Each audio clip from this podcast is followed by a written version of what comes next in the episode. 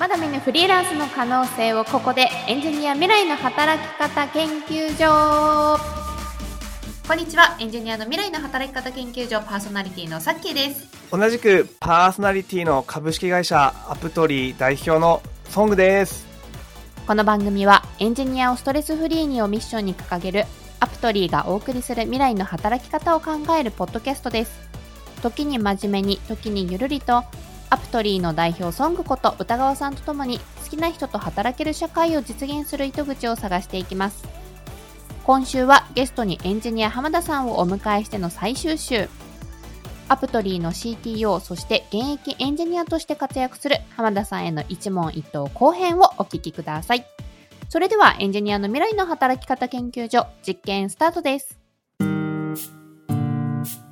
やらなきゃいけないことというか、できることに終わりがないってなると、あの、就業時間も合ってないようなものとか、あの、それこそ最初は休みもなかったっておっしゃってましたけど、この業界の闇みたいに課題と感じることって聞かれたらいかがですか？これはなんかでも、なかなか、なかなかセンシティブな話ですね。でもそうですね、やっぱりこの業界だけじゃないと思いますけど、技術職ってどこの業界も、やっぱり、こう、集中してやらなきゃいけない分、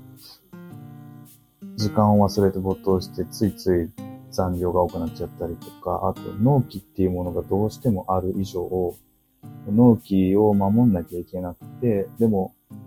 人間なので、こう、他の要因とかで、ちょっと作業が遅れちゃったりとか、他の外的要因で遅れちゃったりとかしても納期が動かないってなると、そこに対して無理強い、自分に無理強いしなきゃいけないっていうところは、どうしても状態化してるとは思うんですね。この業界だけじゃないですけど。うん。なのでそこは闇で、まあ闇あとも今後改善していかなきゃいけないところでかなとは感じますね。まあ、とはいえ私もライティングすることも多いんで、まあ、集中してわーって記事書き上げなきゃってなると、まあ、思いっきり夜中の方が仕事はかどったりとか 早朝の方がはかどったりするので、時間関係なく働いてる部分はあるんですけど、なんかあの、先日他のエンジニアさんにお話を伺った時に、最近すごく気になるのが、たった3ヶ月で誰でもエンジニアとして何千万稼げるみたいな、すごい煽り文句がついた本とか広告をよく見るっていうことで、なんかそれに対してすごく課題を感じてらっしゃって、なんかそこはきちんと現実の部分とか、なんかそのお金だけじゃないやりがいみたいなところは伝えていきたいし、伝えていかないとこう、更新が育たないと思うんですよね、みたいなお話されてたんですけど。いいですね。いい方ですね。うん、素晴らしい。だからその更新を育てていくっ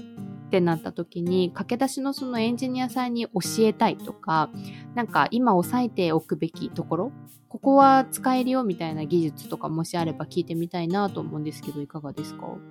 表面上の技術で言うとやっぱりフロントエンドとよく呼ばれてるところは、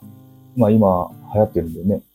ずっと使えていく、使える技術だとは思いますけど、やっぱもっとコアなところで言うと、その人が何を思ってどういう発言をするのかっていう、相手のことをちゃんと考えて話が聞ける姿勢と、あと相手にきちんと抜け漏れなく、正確に言葉を伝えられる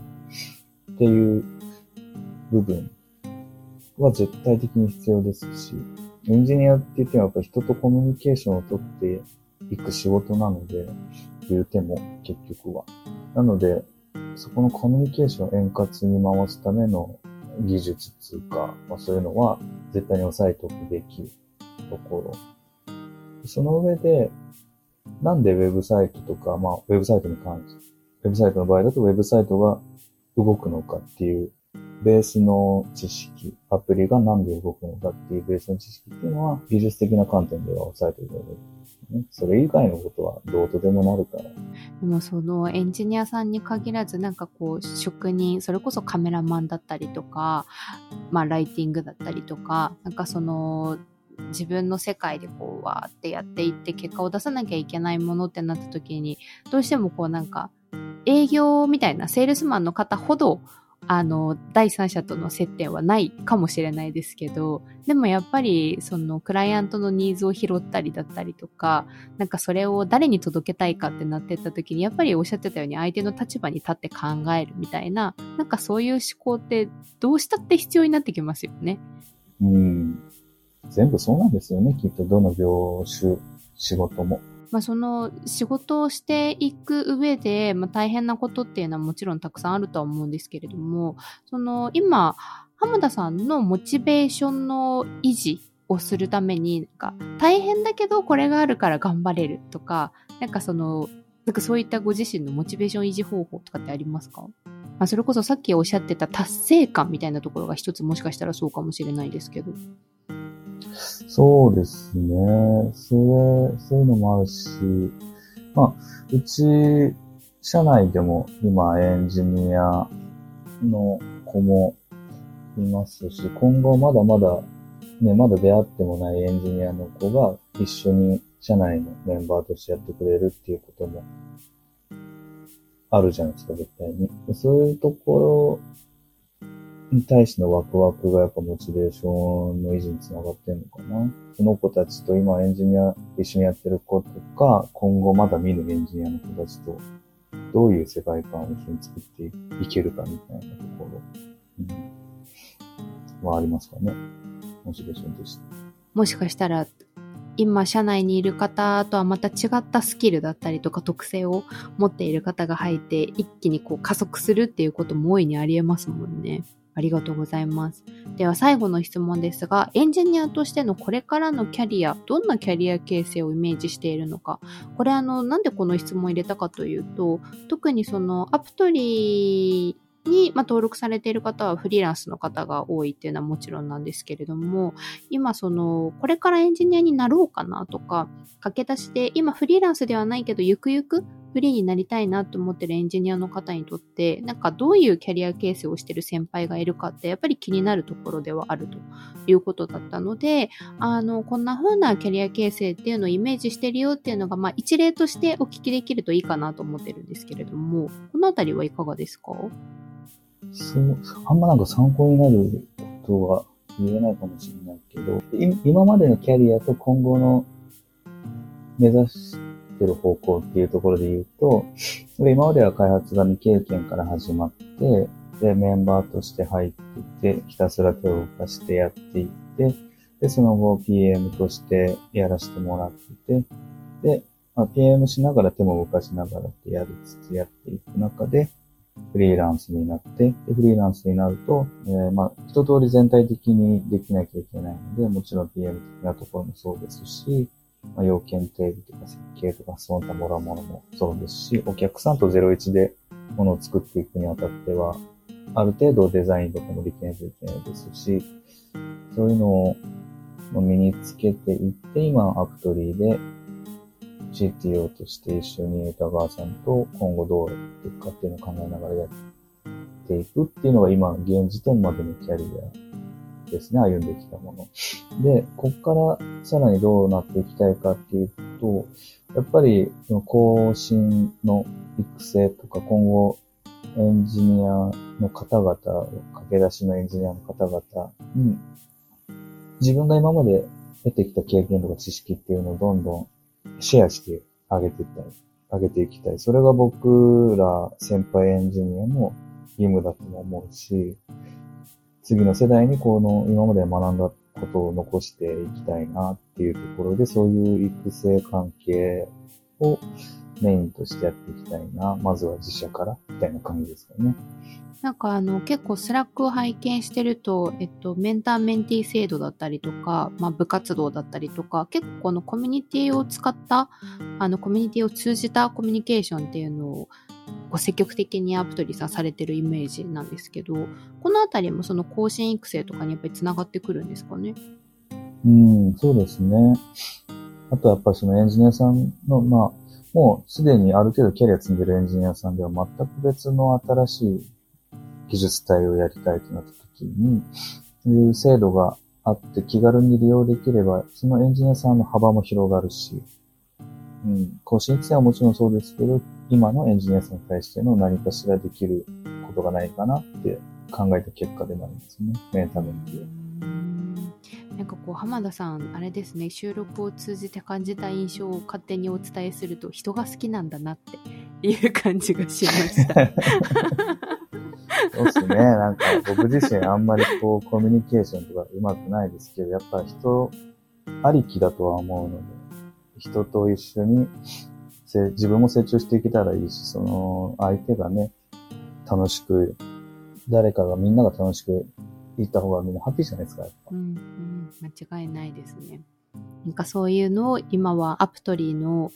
あの、まあ、お仕事を通じて実現させていこうとしているという感じですかね。はい、ありがとうございます。浜田さんにはですね、今回、あの、質問をたくさん投げかけさせていただいて、いろいろお話を伺ってきたわけなんですが、あの、推薦をしてくれたソングさんにですね、今回浜田さんにお話いただいたの、一緒に聞いていただいていたので、今回の収録の感想を聞いてみたいなと思いますけれども、改めて浜田さんのお話聞いてみて、ソングさんいかがでしたでしょうか？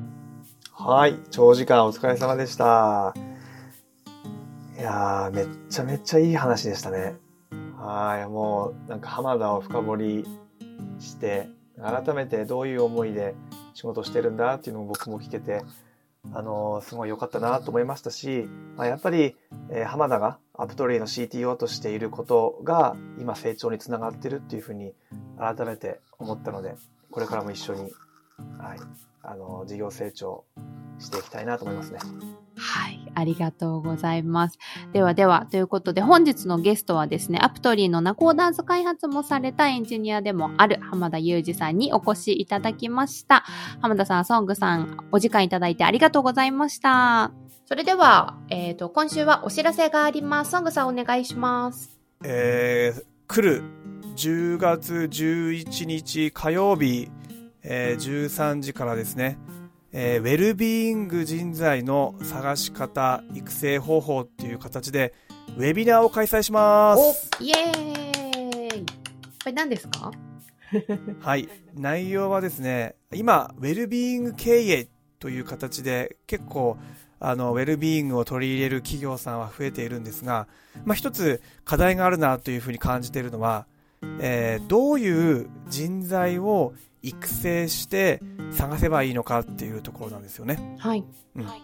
まあ、その、あの、人材っていうテーマ、えー、ウェルビーイング人材っていうテーマで、今回は、えー、この第一人者の慶応義塾大学の前の教授、そして、ハピネスプロジェクトを運営してます、日立の矢野さん。うん。めちゃくちゃ著名な方がですね、今回、あの、講師として、あの、ダブルゲスト来ていただいて、えー、講演をいただきますので、ぜひ、えー、参加できますので、無料で、あの、ウェビナーなので、 Zoom で、えー、参加できるので、皆さん、お気軽にお問い合わせください。はい、ありがとうございます。じゃあ、この、えっ、ー、と、イベントのお知らせに関しては、あの、また、ポッドキャストのですね、最初のホーム画面のところにリンクを貼っていきますので、ぜひ皆さんそちらからお申し込みをいただければな、というふうに思います。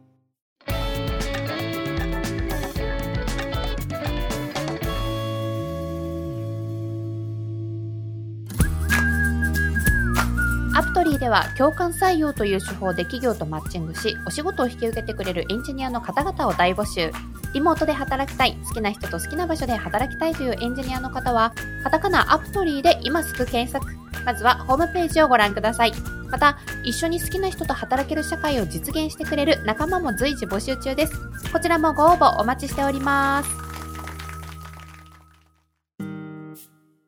ということで、今週もお時間でございます。4週連続で浜田さんにご出演いただきました。ありがとうございました。